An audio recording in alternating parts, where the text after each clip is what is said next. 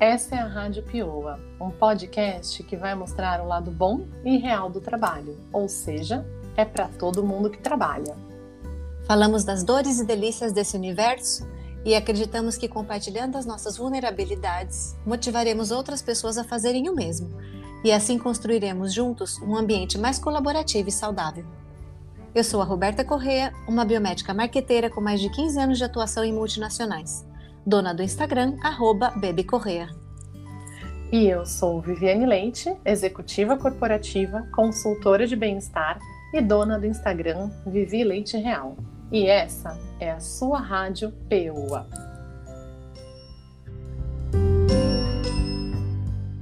Bom tarde, podcasters. Estamos aqui no Rádio PUA, Viviane Leite e eu. Fala oi, Vivi.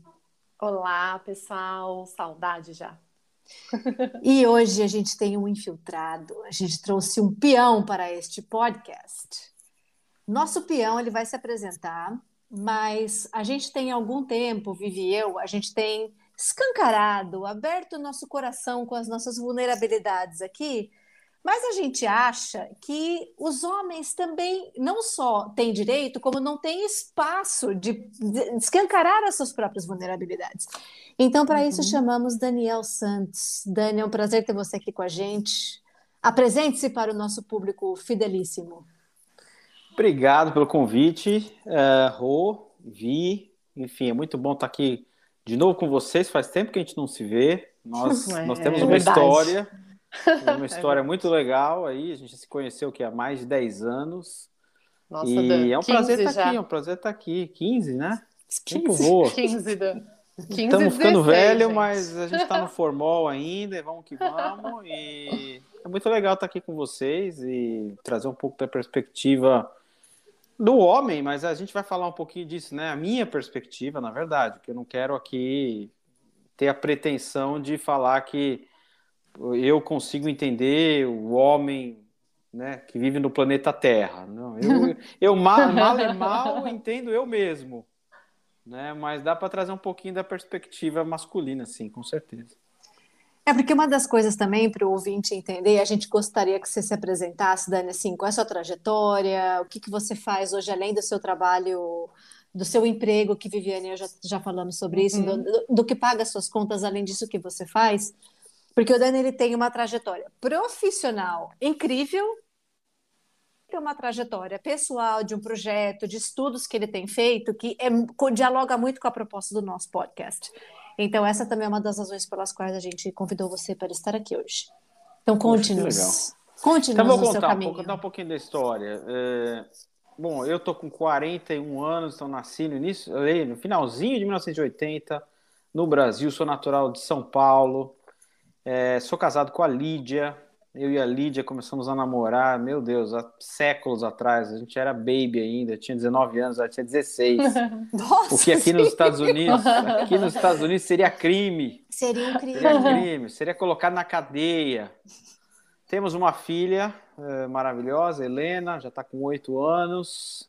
E em termos de carreira, bom, eu fiz administração, e lá no meu terceiro ano da faculdade, eu já, tinha trabalhado um pouquinho com meu pai. Meu pai tinha uma pequena empresa no Brasil, um, assim, coisa de louco, né? Ser empreendedor no Brasil nos anos 80, naquela base da inflação de mil por cento ao ano, dois mil por cento ao ano.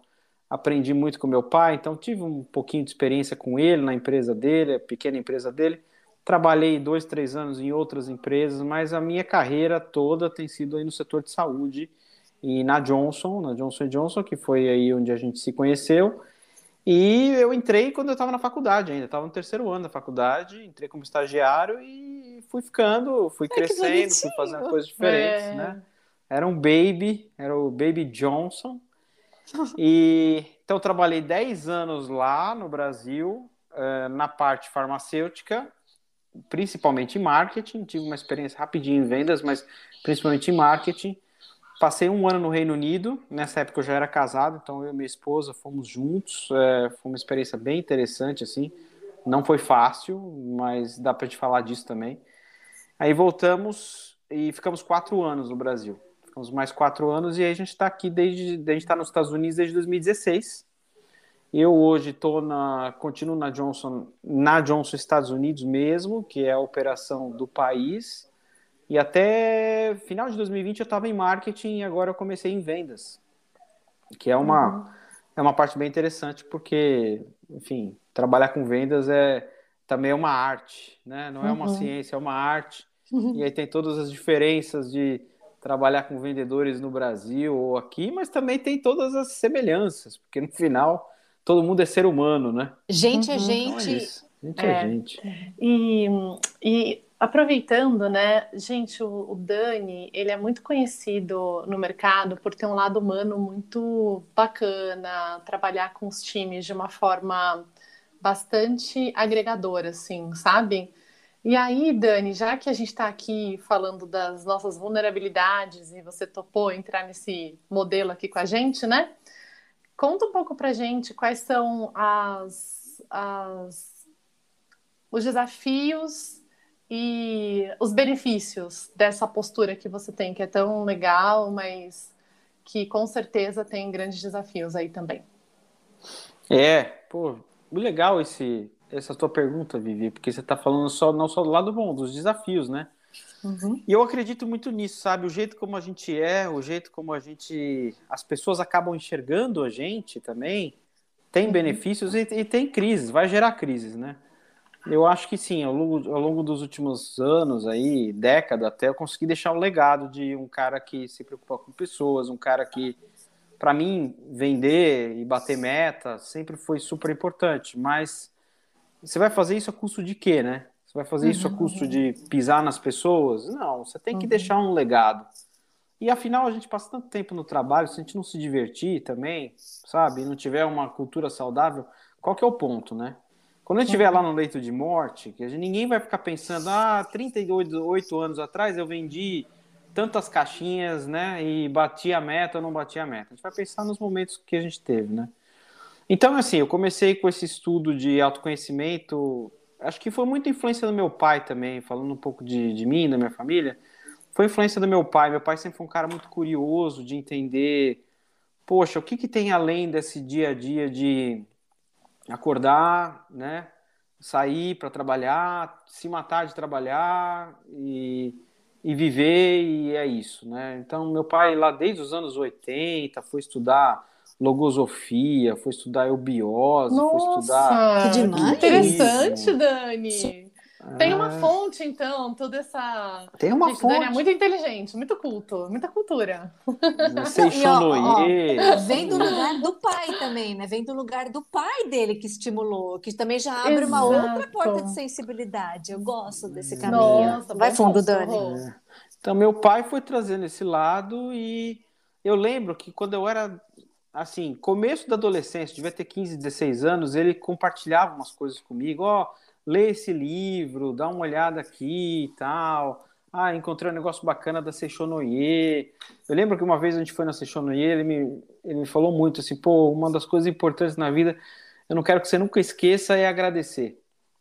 Foi agradecer demais. as pessoas, assim, o que... Cara, agradeça. Sempre agradeça, sempre diga obrigado, sabe? Nunca é uhum. demais, né?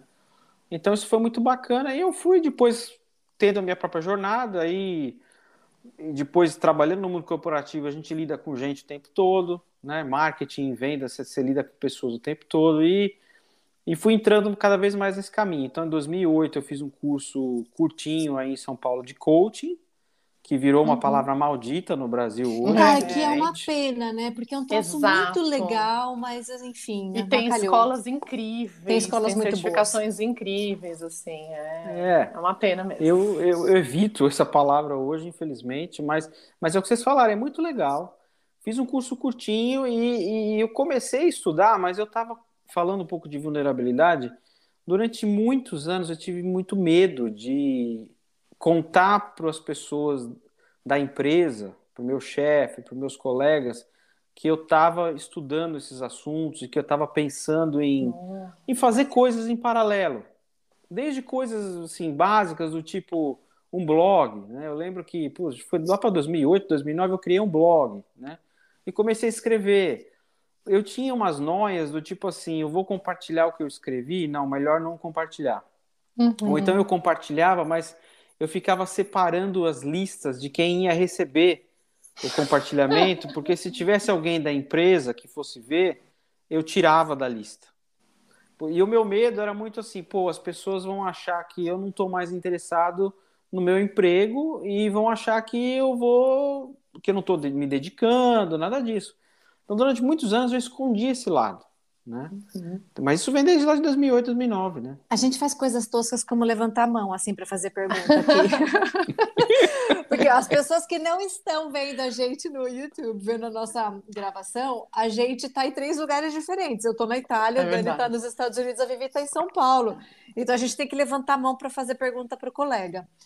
Ô, Dani, tinha alguma outra razão do tipo, você não queria parecer você não queria parecer mais preocupado com outros aspectos que não o aspecto tipo de vender, atingir meta, blá blá blá. Tinha também essa preocupação tinha. ou era mais o emprego tinha. em si?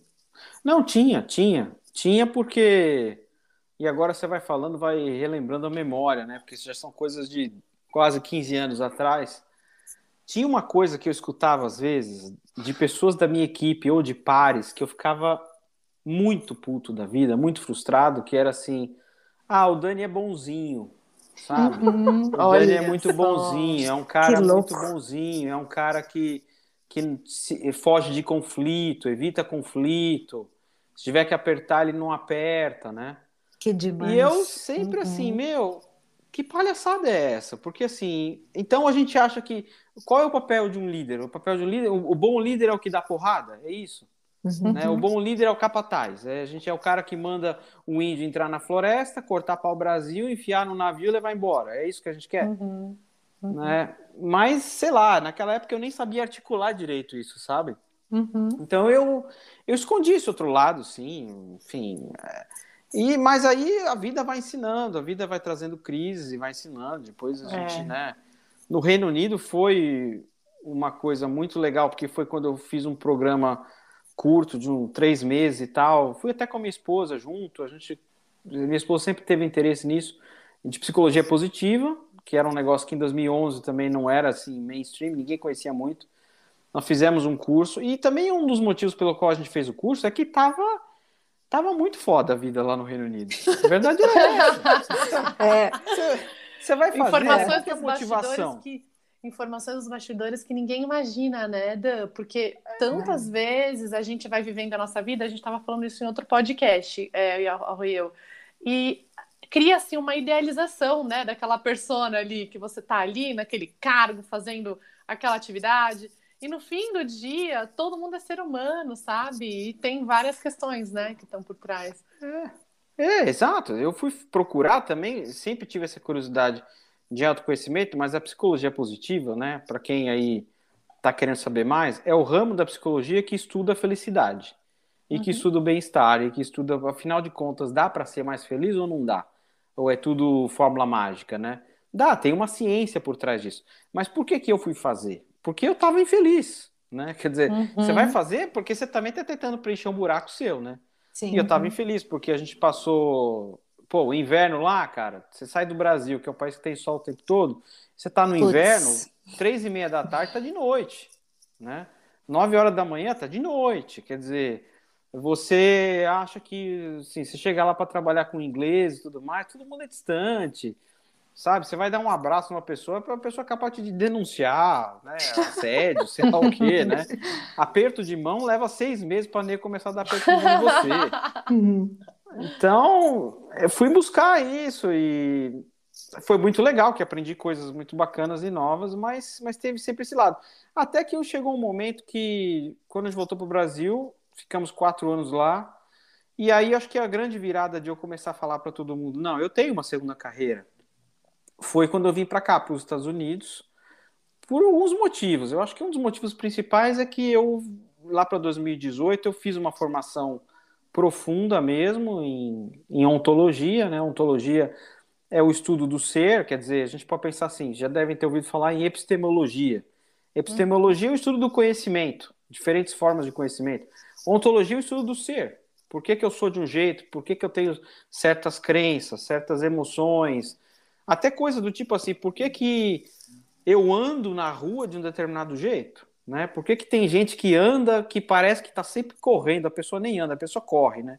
E por que tem gente que anda olhando para o céu, olhando para a natureza? Tudo isso eu estudo na ontologia. E aí eu acho que um dos motivos foi eu fiz um processo profundo, doloroso em mim. Foi um curso de quase dois anos e eu acho que também eu senti pela primeira vez que eu já não era um impostor, porque eu acho que um dos uhum. motivos também pelo qual eu não me abria tanto é que sempre achava que eu era meio impostor, assim, meu, eu fico querendo dar uma de coach e tudo mais. Acho que eu não sou bom o suficiente. Quem sou eu para fazer isso? Uhum. É. E depois que eu fiz a ontologia, não, eu falei, putz, eu acho que sim, tem várias questões minhas e tal, mas acho que eu posso ajudar. Eu acho que eu, sabe, já passei por essa fase. E aí eu abri o jogo e todo mundo hoje em dia sabe. O pessoal da empresa aqui nos Estados Unidos sabe, meu chefe uhum. sabe, minha equipe sabe. Todo mundo sabe que eu tenho duas carreiras e, uhum. e tá tudo fluindo bem, sabe? É incrível, Dani, tudo que você está falando, como casa com todas as discussões que a gente teve até agora, porque a gente falou de bem-estar, autenticidade, autonomia. E uma grande conclusão que a gente tira de tudo isso é a importância desse autoconhecimento no sentido de entender quais são as minhas forças, os meus talentos, o que eu quero doar para o mundo e ter coragem de doar, sabe? porque o trabalho é uma expressão, uma ação que eu coloco esse talento no mundo. E eu não faço isso só no meu emprego, eu faço isso na vida, é a, é forma como eu me posiciono. E é muito legal ouvir as suas angústias, sabe? As coisas que você passou. Porque é muito comum é, aquilo que eu falei antes, né? A gente é, entrar no campo da idealização e não e esquecer que todo mundo é ser humano. E uma coisa que a gente acredita muito, Dan, é nesse compartilhamento. E que você fazendo isso, a gente fazendo isso, mais pessoas vão fazer. E com certeza os índices de burnout, por exemplo, vão diminuir, sabe? A gente está vendo uma incidência muito grande de burnout no mundo inteiro, né? E no Brasil também muito alto. O Brasil é o segundo país com o maior burnout do mundo. Então, Nossa. esse tipo de conversa, ele, é, ele é importante, porque traz segurança psicológica para as equipes, para um gestor que puder mostrar suas vulnerabilidades e é nisso que a gente acredita, sabe? Então é muito legal ouvir você falando isso, porque é, é um ato de coragem, é um ato de autonomia, sabe? É um ato de poder de si e é isso que a gente quer ver muito, muito mesmo, assim, né? no, nas pessoas, nos seus trabalhos e na vida, sabe? É inspirador. Dani, desde que você começou a trabalhar é, a desenvolver esse, esse lado da ontologia. Na verdade, o Daniel, além do profissional Daniel, o Daniel como ser humano completo, assim, o que, que mudou para você, assim? Mudou a forma... Por exemplo, a Vivi comentou agora do burnout. Mudou a forma... Diminuiu o seu nível de estresse? Ou você está melhor com seus níveis de estresse? Melhorou sua comunicação em casa? O, o que, que você acha que, ligando essa chavinha, mudou na sua vida? É, é, várias coisas. Uma delas é que eu acho que finalmente, depois de 20 anos, aí eu consegui resolver esse conflito que sempre foi assim em relação ao mundo corporativo. Fico ou saio? Para mim, o, o, conflito era esse. Né? Fico ou saio? Né? E é um conflito que todo mundo tem. Todo é. mundo tem. Eu tenho uma coisa que eu falo, é assim, quem está no mundo corporativo quer sair. E quem está fora quer entrar. É igual casamento. É igual casamento. E a gente fica nessa, ah, eu tô aqui, mas tá tão ruim, se eu sair, aí eu vou ser feliz, aí a gente sai é. e depois quer entrar de novo e tal. Mas eu, o que me ajudou foi isso, eu precisava de uma válvula de escape, porque o mundo corporativo é muito legal, tem muita coisa boa, mas se você só vive aquilo, é, eu acho para mim, eu não estou dizendo que todo mundo que está escutando aqui tá, tem que, tem que seguir a mesma linha, mas eu vou dizer a minha experiência para mim, era pouco. No sentido de, eu não estou falando de cargo, não estou falando de status, não estou falando nada disso. Eu estou falando do propósito. O propósito, assim, ah, bater meta e ficar discutindo plano de ação e ficar discutindo plano de negócio, é só isso, cara. Né? Não, eu, chega uma hora que eu estava esgotado disso daí. Então uhum. precisava ter o outro olhar, o olhar do desenvolvimento, o olhar do propósito, o olhar do alegria, sabe? De, de tudo isso, da aventura, tudo isso. E eu, como todo mundo, acho que da fase da Terra, precisa pagar a conta também, e decidi fazer em paralelo, porque eu percebi que, putz, se eu também fosse só trabalhar com ontologia, com facilitação e tal, talvez financeiramente não conseguisse me manter, né? Uhum. E também tem a ver com o que a gente estava falando antes aqui de a gente começar a gravar, dos papéis sociais é, do homem, né? Porque uhum. eu carrego muito isso ainda, de esse papel de que, assim, poxa, eu como homem, eu preciso prover para minha família, sabe? Hum, um bom homem é um cara que paga as que, contas, é um cara que, que sabe? Que meu pai foi assim, né? Meu pai é. foi um excelente pai nesse sentido tradicional.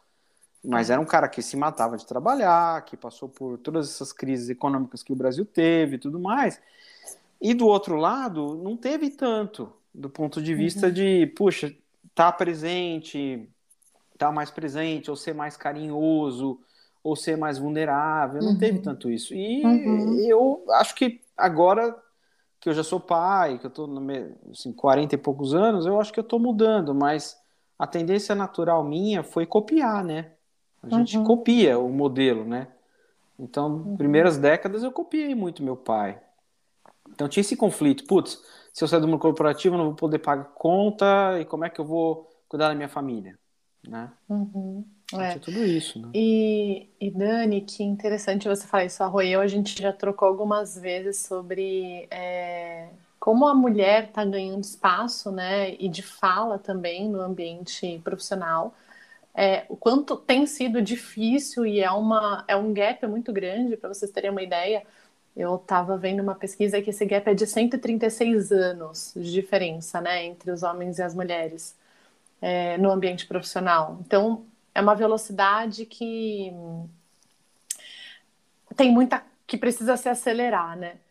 Mas é muito interessante você trazer essa visão, porque ao mesmo tempo o homem também se vê agora, pelo que eu ouvi na sua fala, numa oportunidade de demonstrar suas vulnerabilidades e talvez uma das crenças muito fortes que uh, esse homem recebia era desse provedor, né, desse super-herói, enfim. Então, é legal você trazer isso, sabe? É. Porque eu imagino que não seja tão simples também, né, para você fazer isso. Ah, não é, não é. Eu lembro que o meu herói de infância era o super-homem, né? Acho que como toda criança lá era super-homem, era aquele super-homem lá do Christopher Reeves, lá do, daqueles filmes bem antigos, né?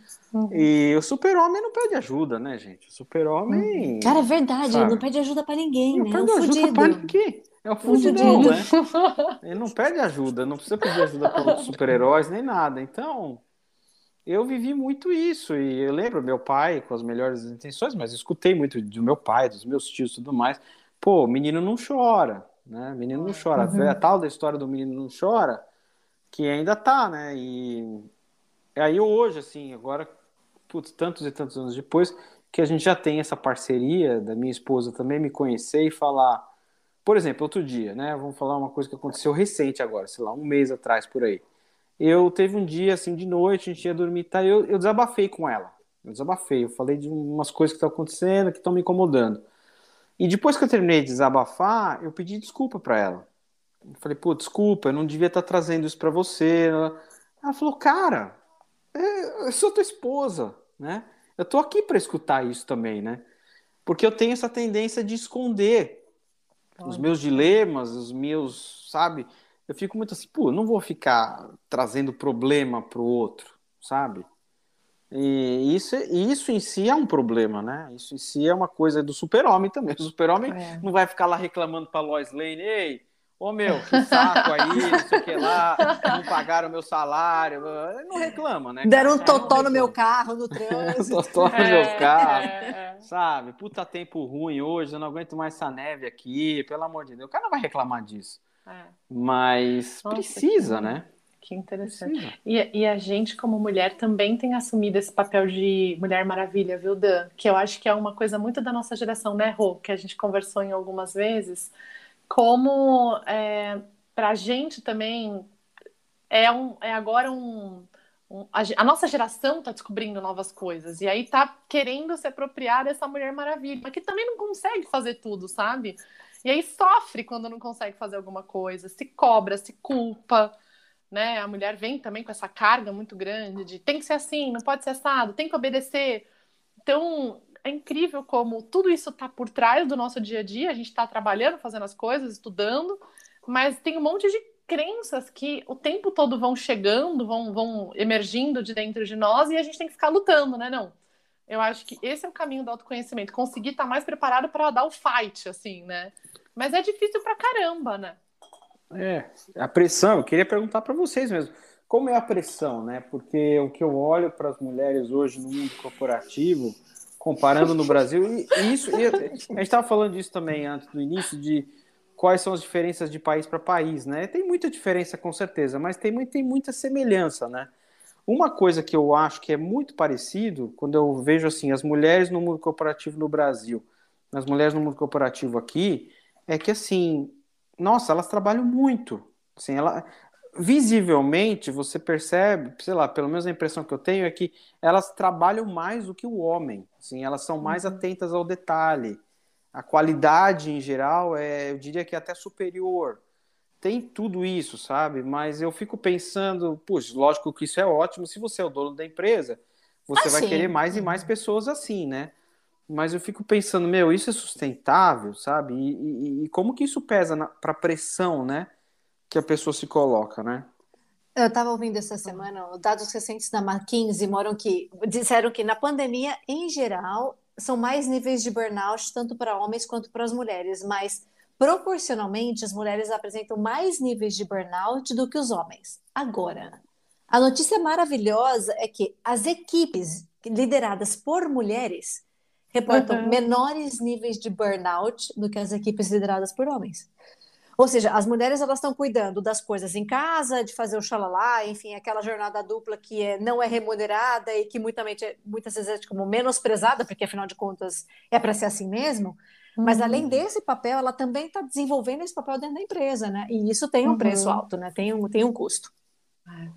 E vou colocar uma pimentinha na mesa, então, já que é para falar de vulnerabilidade. Uhum.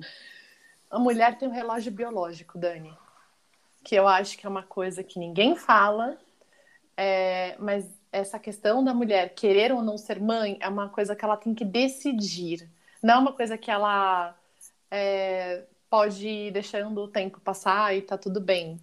E eu acho que isso tem um impacto, sabe, é, nas mulheres, porque vem assim o pensamento muito forte: ah, mas e se eu engravidar agora? Uhum. Como é que vai ser aqui nessa empresa? É, ah, não, então eu vou esperar mais um ano. Vou esperar mais um ano, porque aí eu cresço e aí eu vou estar mais estabilizado. E aí você vai vendo, você já mudou de cargo. E aí, uhum. cara, o teu relógio biológico começa a. Como que fala? Urrar, urgir. Apitar. apitar. Isso, apitar. É. E, e vem aquele questionamento interno, putz, mas como é isso versus a carreira? É, eu acho que tem também um lance de equilibrar o relacionamento é, numa condição em que você resolve colocar bastante é, investimento na carreira, sabe? E eu vou falar uma coisa, isso é uma coisa que ninguém fala, cara. As uhum. pessoas não falam sobre isso, sabe? E eu, eu acho que ainda é um pouco assustador para as empresas a mulher tocar nesse assunto, assim, sabe? Então, eu acho que tem mulheres que congelam óvulos, é, tem que fazer uma programação, é, tem uma série de questões aí que permeiam e eu acho que afetam também muito a mulher e a gente não fala muito sobre isso, sabe? Mas sabe uma coisa? A gente não fala, mas uhum. existem uhum. 800 dados a respeito disso.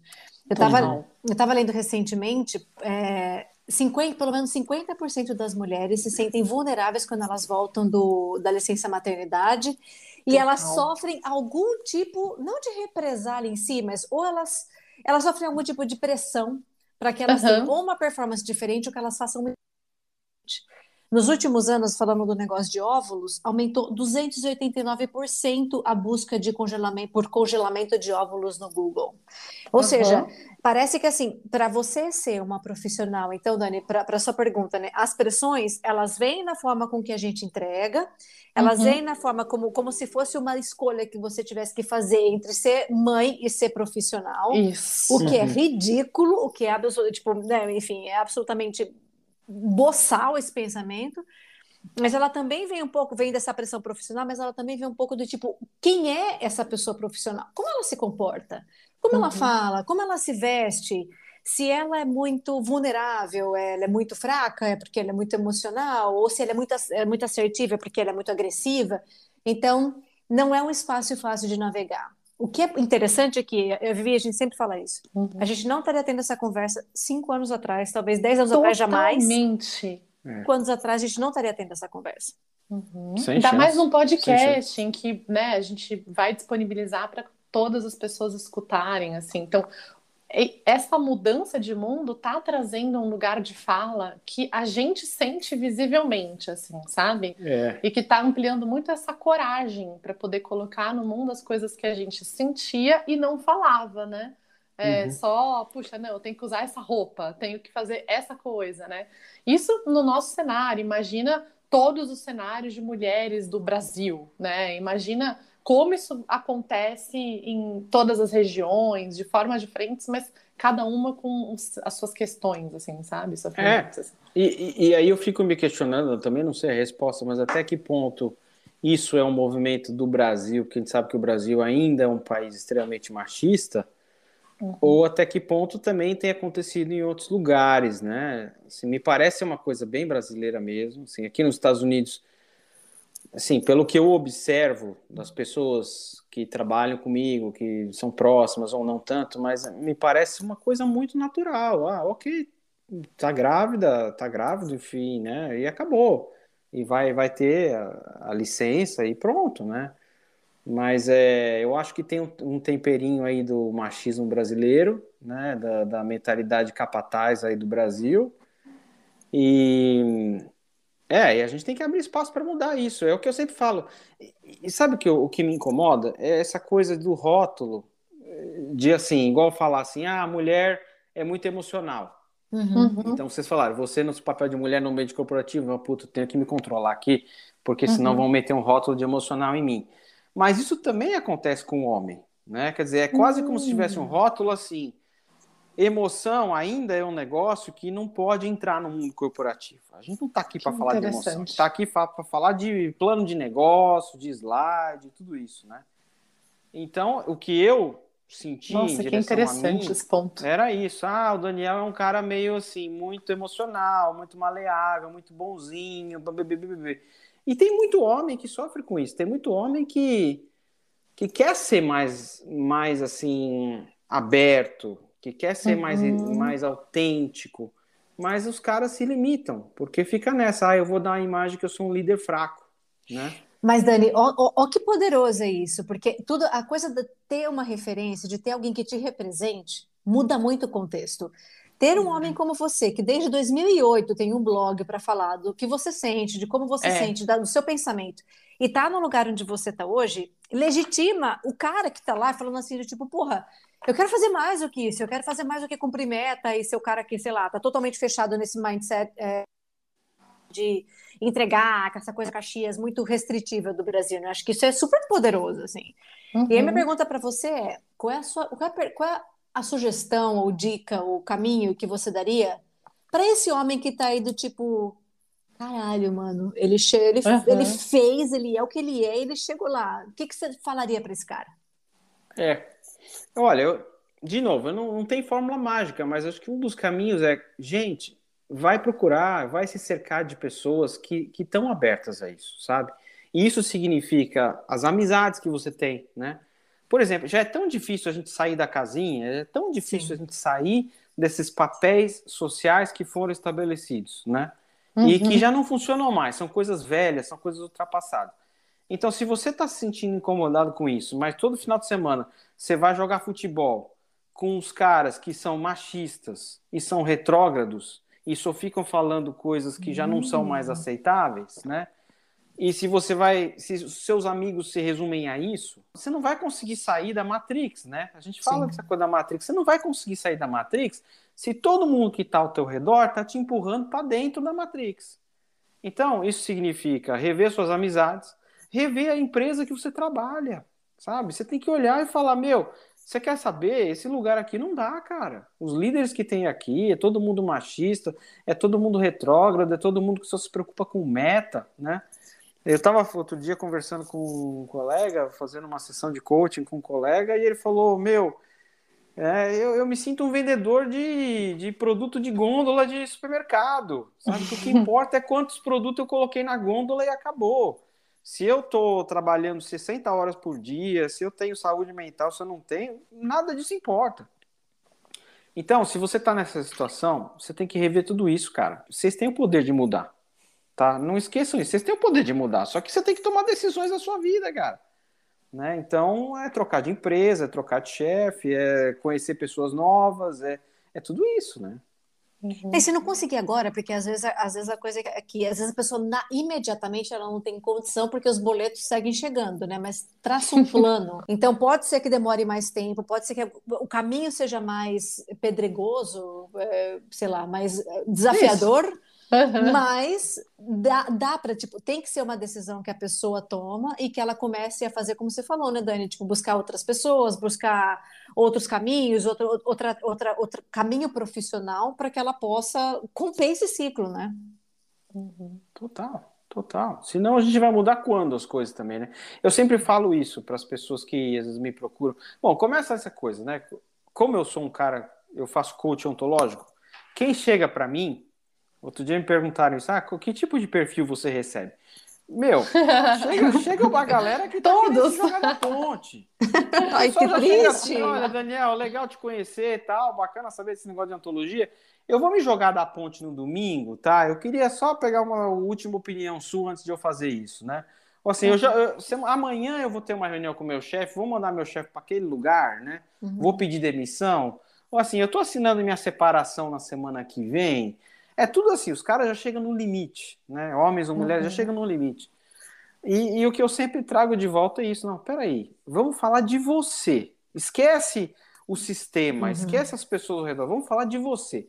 O que você tem feito para enxergar a sua vida de um jeito diferente? O que você tem feito uhum. para agir de um jeito diferente? O que você tem feito para mudar o sistema, né? Porque a gente fala disso, uhum. ó, o sistema no Brasil ainda é capataz, a gente ainda tem essa liderança capataz que vem né, em todos os níveis, em todas as esferas, esfera privada, pública, política e tudo isso. Ok, existe um sistema capataz, mas o que você está fazendo para melhorar, para mudar esse sistema? Porque uhum. se você só reclamar e pular de galho em galho e falar, não, vou sair daqui, depois eu vou para outra, depois para outra, depois para outra empresa, não vai mudar nada, cara. Daqui a 200 anos não tá na mesma conversa. Mas eu queria escutar um pouco de vocês, né? Eu queria escutar um pouquinho de ah, vocês. Me falem, assim, papel da mulher, né? Vamos falar um pouco para a gente de, fazer uma coisa mais focada? Papel hum. da mulher no mundo corporativo, hoje. Nós estamos em 2022, vai. Como é ainda? É, o que, que melhorou? O que, que ainda hum. tá, assim, um absurdo de ruim? Nossa, vamos falar de assunto polêmico, gente? Joga polêmica no ventilador.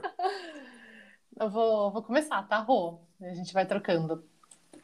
Eu acho que. Eu vou te falar uma coisa. Eu tinha uma visão até determinada fase da minha carreira, e aí eu mudei a minha visão em outra fase da minha carreira numa fase mais recente. E o que eu vejo, é, eu acho que a mulher está conquistando muito espaço e lugar de fala, é, mas hoje eu ainda vejo é, um machismo velado. Ele é velado, tá? É a minha visão, ele é velado. Então, eu vejo que ainda é necessário que a mulher, é, principalmente quando ela vai crescendo, né, e buscando posições de liderança, que ela assuma papéis que uh, são tradicionalmente identificados como masculinos. Então, ai. Não, no sentido assim, tipo, cara, ela precisa ser extremamente assertiva, Entendi. apertar, entendeu? Uhum. Ponto. Tipo, existe uhum. um estereótipo e uma expectativa. Que tudo bem se ela for isso, mas tudo bem também se ela não for dessa forma. Porque existem formas diferentes de caminhar. E eu tenho refletido muito sobre isso. E sabe aquela presidente da Nova Zelândia, a Jacinta?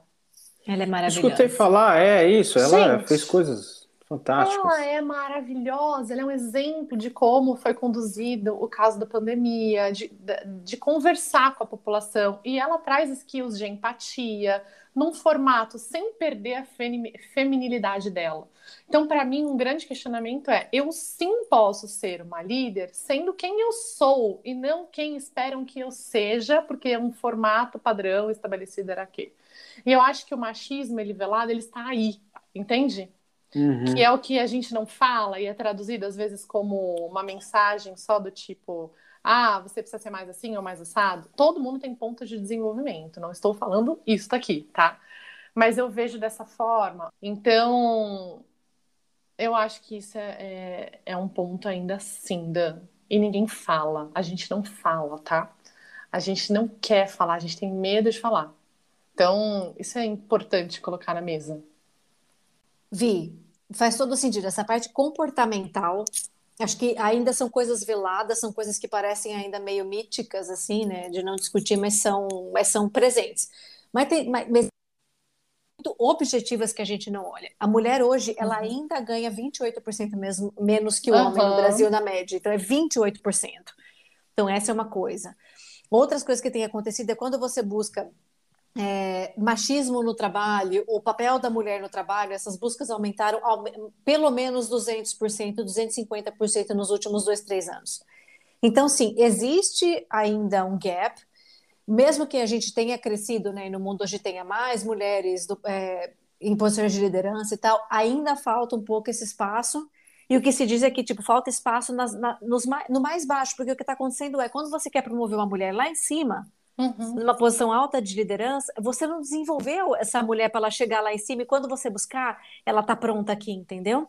Então uhum. você tem que voltar e, e trabalhar o processo mesmo de tipo das mulheres que você tem na sua equipe hoje quem que você está desenvolvendo, como você está desenvolvendo, para ela lá na frente, em 10 vai ocupar uma, uma posição de presidente, entendeu? Então, isso uhum. ainda falta, esse planejamento consciente ainda falta. É.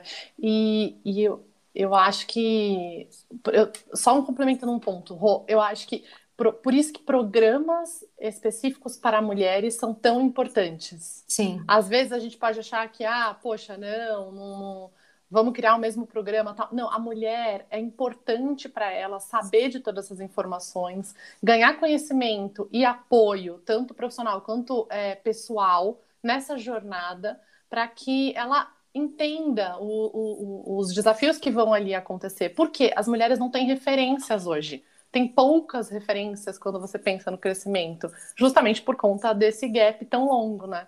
Então, acho que é importante é, esse, esse acompanhamento, sim, e, e intencional, para acelerar a, a, a, esse gap sumir, sabe? Eu queria fechar meu comentário com dois pontos. O Boticário, por exemplo, a gente não ganha nada para falar marca aqui, tá, Dani? A gente é totalmente na, no Vascão aqui, ó, na faixa. Mas assim, o Boticário, por exemplo, a meta do Boticário em 2025 é ter 50% de líderes femininas. Então, tipo, é uma meta objetiva e é uma empresa como o Boticário. E a outra coisa que eu queria dizer é que é a coisa da representatividade, assim, se você vê ou você acha que para você ser uma mulher que vai avançar na carreira, você tem que usar terninho, vestido tubinho, uhum. madeirar seu tom de voz, não ter uma tatuagem e não sair do horário certo porque você tem que buscar seus filhos na escola, se você não vê mulheres que não representam esses papéis lá em cima, você vai continuar achando que esse papel, esse lugar não é para você.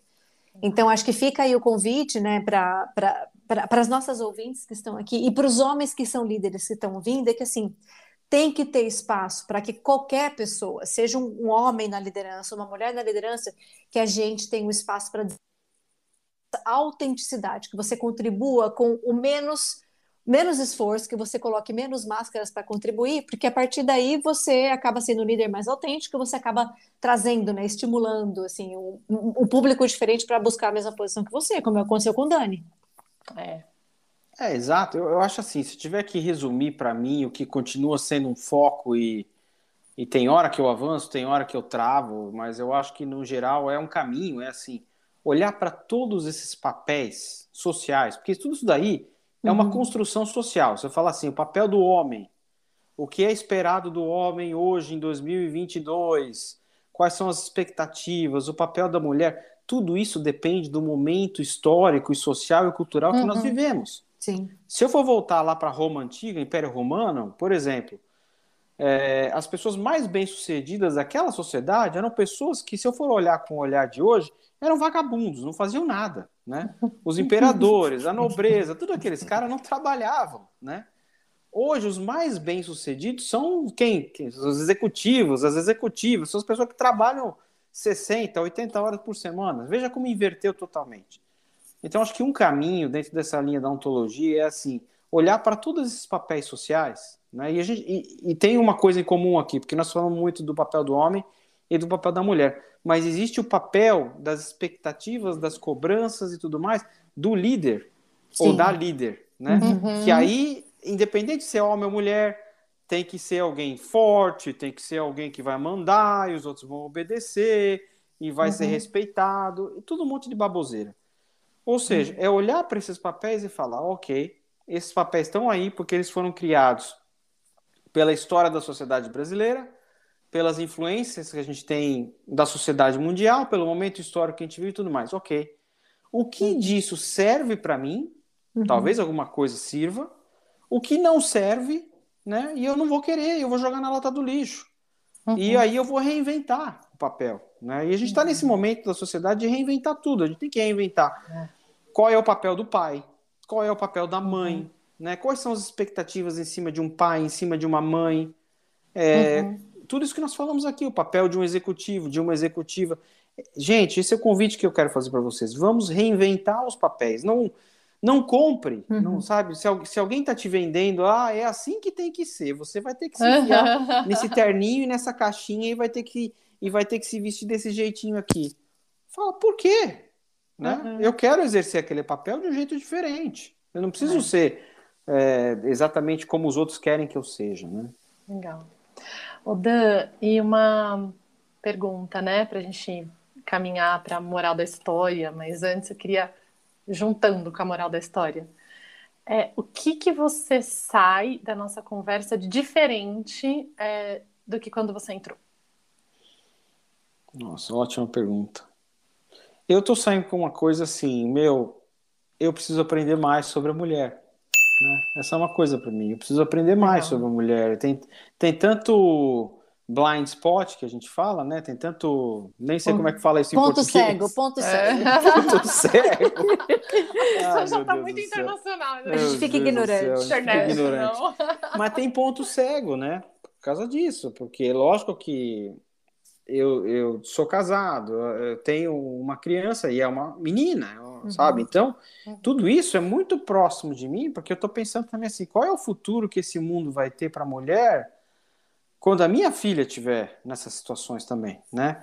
E o quanto que eu preciso entender melhor a perspectiva da mulher, né? E o que vocês trouxeram aqui é muito importante para mim, porque existe uma tendência natural, é o que eu estou falando aqui antes. Se a gente não tomar cuidado, a sociedade, através das nossas rotinas, do nosso trabalho, das coisas que a gente assiste na televisão, das conversas que a gente tem, dos amigos que a gente tem, fica o tempo todo a sociedade fica puxando a gente de volta para casinha, de volta para Matrix, de volta para aquela, né, aquele alto daquela torre lá de mármore que a gente fica isolado lá da realidade. E, e escutar vocês falarem aqui, poxa, eu como mulher é assim, assim, assado, putz, abre, abre minha cabeça, né? E uhum. não tinha pensado nisso, não tinha notado isso, é verdade. E até eu eu tenho hoje um time de pessoas, e tem homens e tem mulheres. Quer dizer, puxa, como será que eu. Como é que eu sou percebido, né? Não só pelos homens, como é que eu sou percebido pelas mulheres? Será que eu estou sendo inclusivo ou não? Ai, que legal. Porque uma coisa é você falar ah, que legal, 50% da minha equipe é mulher, beleza, mas elas têm uma palavra, elas têm uma, sabe, um jeito de se colocar. Eu, eu, eu permito que todo mundo possa se colocar e, e se posicionar igualitariamente. Né? Não, e, Dani, eu vou além. Não só as oportunidades que você está dando para as suas funcionárias mulheres se posicionarem e terem espaço, mas o quanto você está demonstrando para os seus funcionários homens que eles também têm um papel diferente para assumir. Uhum. E que existe um convite para que, com você como gestor, que eles estejam livres para viver esse papel diferente, entendeu? Uhum. E vai para os dois lados. É, para os dois lados, exatamente. É. Obrigado, gente. Obrigado pelo convite. Adorei estar aqui com vocês. Essa conversa aqui pode durar, poderia ter durado horas. Nossa Fazer o Senhora! maior podcast poderia. mais longo da história da humanidade. 15 Mas horas você né, Rô? A gente, A gente te chama você de volta. volta. A gente chama É, de não volta. Sem É a um menor prazer. dúvida, porque é uma conversa muito gostosa e necessária. Muito obrigada, Dani. Obrigada, Vivi. Obrigada, Dani. Obrigada, parceira, tomando essa nossa etapa e espero que o pessoal de casa também. Obrigado. Um beijo a para todo mundo. Obrigada, Dani.